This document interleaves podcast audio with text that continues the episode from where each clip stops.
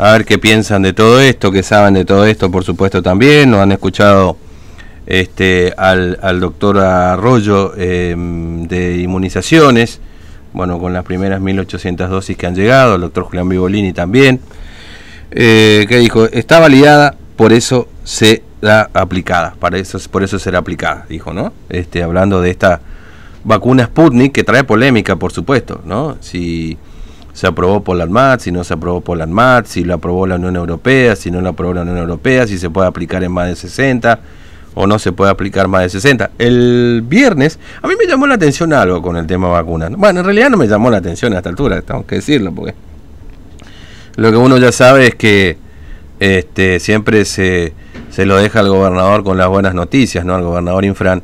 Pero el jueves, que fue el último día que estuvimos con ustedes y nosotros pues, ya sabíamos cuántas vacunas iban a llegar y demás, en la conferencia de prensa, si no hubiese sido por la pregunta de Matías, prácticamente nos hubiese mencionado el tema vacunas, ¿no? Eh, bueno, y le preguntó también si, si bueno, el gobernador en Francia iba a vacunar, pero bueno, parece que en primera instancia no va a haber una vacunación para las personas mayores de 60 años que no sean personal esencial. Pero bueno, uno supone que por ser personal esencial lo tendrían que hacer. Viste que se habla de esta historia del marketing y de la confianza y de que la gente se vacune después de que se vacune la dirigencia política y demás. Pero bueno, esta es un poco la historia con la llegada de esa, este, de, la vacuna famosa, vacuna, vacuna rusa, Sputnik 5, así se denomina.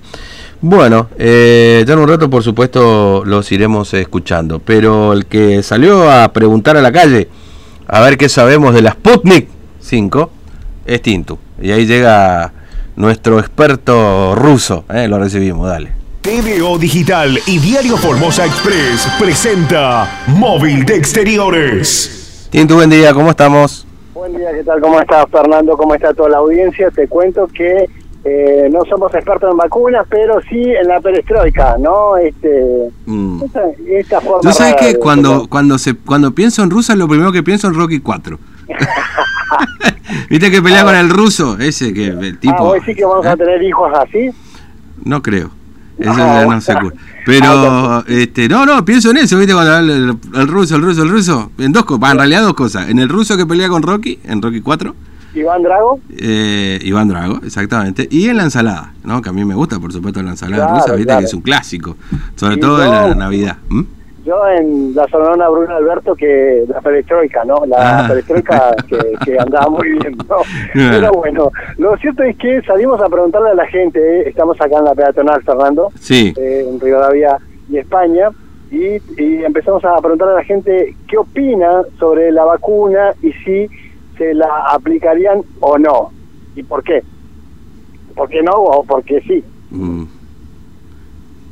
Este, eh, vamos a escucharlo, sí, no digamos más nada, vamos a escuchar a ver qué, qué nos dice la gente. Hay de todo. Dale, vamos a escuchar.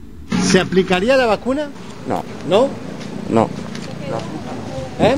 La rusa no. ¿Se aplicaría la vacuna? Sí, ¿por qué no? Ahora llegó a Formosa. Ah, bueno. Para mí no me alcanza. Pero se aplicaría sin problema. Sí, no hay problema. Sí, es para la salud. Es conveniente para uno mismo. Así que no. No sé por qué no se van a aplicar la gente. Eh, ¿Qué edad tiene usted? 65. Eh, dicen que no es recomendable para más de 60. ¿Igual se aplicaría? No, pero si lo permite, porque si el doctor te receta, sí. El doctor te tiene que indicar eso. Creo yo, no sé. Entonces sí. Sí. Muchas gracias. Dale. ¿Quería la vacuna? Y acuerdo mi edad, no sé, creo que los 60 ya no me corresponde, me parece. Así que, y si tengo que aplicarme, me aplicaría.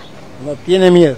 No, no tengo miedo, más miedo lo que ya este, pasamos, tantas cosas.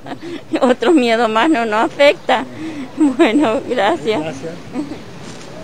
¿Quería la vacuna? No. ¿No? No. ¿Por qué?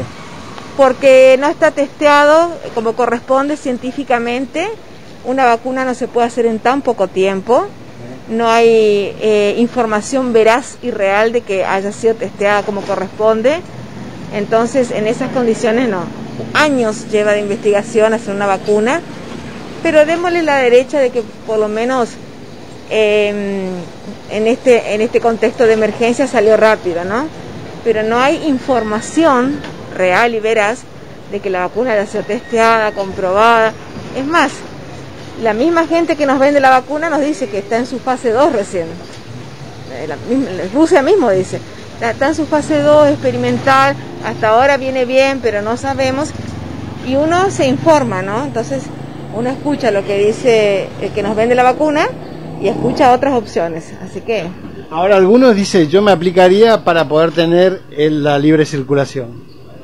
Y yo creo que no deberían cercena- cercenarnos a la aplicación o no de la vacuna. Yo creo que la libre circulación estaría dada por la precaución, el cuidado y la higiene. Con eso le daría vía libre también para salir de la provincia. Es- vuelvo a insistir, yo creo que la libre circulación por el país debería estar eh, circunscripta a la prevención, al cuidado y a la higiene. Para eso tenemos los laboratorios que nos hacen los correspondientes estudios, ¿no? Del hisopado, que no salga negativo y todas esas cuestiones, ¿no? Es- yo creo que si ya estamos con esa cuestión de em, para salir tenemos que hacer un hisopado, para volver a a entrar un hisopado, ya la vacuna no debería ser un, un requisito previo para circular libremente por el país. Muchas gracias. No, por favor, feliz año. ¿eh? Eh, no sé todavía. ¿Por qué? Y porque la gente dice que te hace mal después. O sea que dudaría en ponerse si hoy por hoy ya puede estar disponible para todos. Y sí, dudar sí, porque no sé, no sé cómo... eh, voy a esperar que se pongan todos los otros y después voy a ponerme yo, ¿entendés? Por eso. Para ver los resultados, por lo Para los menos. resultados, sí, por eso. Tiene muchas dudas. Tengo dudas, tengo dudas. No sé, pero digo porque en muchos lados dice la gente que le hace mal, ¿viste? Por eso tengo que esperar que los otros se le pongan la vacuna a los otros y bueno, y de ahí voy a ver.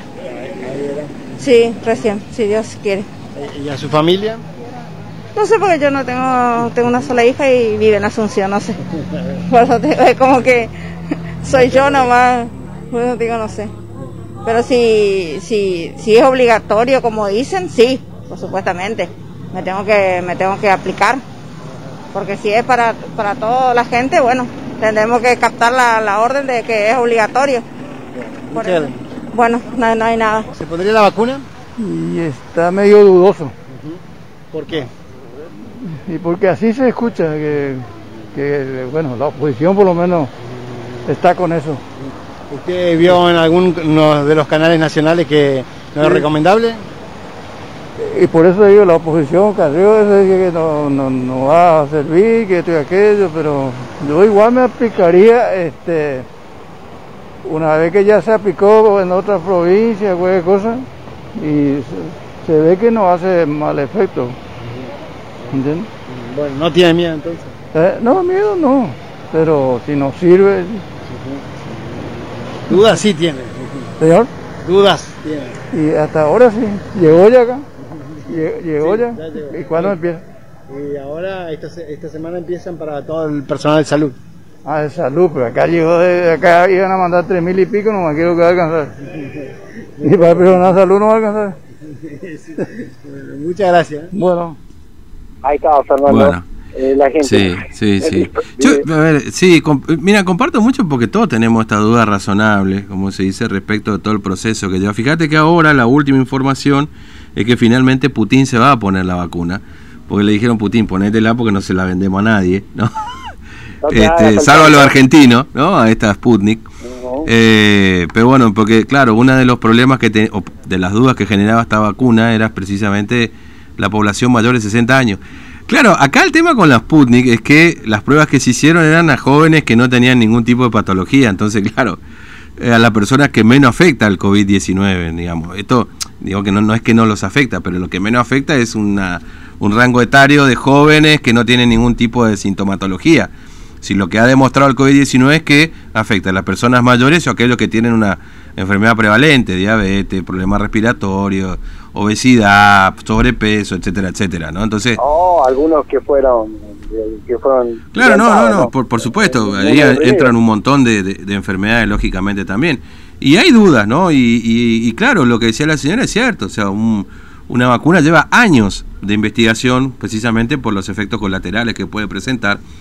Y, y fíjate vos que todavía no cumplimos un año de todo este, bueno, sí, de que se conoció el primer caso, por lo menos en China, pero desde que nosotros entramos a la cuarentena, que fue cuando empezó toda esta historia acá, bueno, este eh, todavía ni un año vamos de esa cuestión, ¿no? Y recién lo escuchaba el doctor Violini y dijo, no, esto por la vacunación hasta junio, julio. Y asociar la idea de una libre circulación de la mano con la vacunación, no, no, de ninguna manera. Pero eso bien lo decía la señora ahí, que digamos, asociar la vacuna con la libre circulación, bueno, es otra historia, ¿no? Y claro, lo que pasa es que Fernando, uno quiere pensar de que si es que tiene la vacuna, o sea, estamos hablando de las dos dosis, ¿no?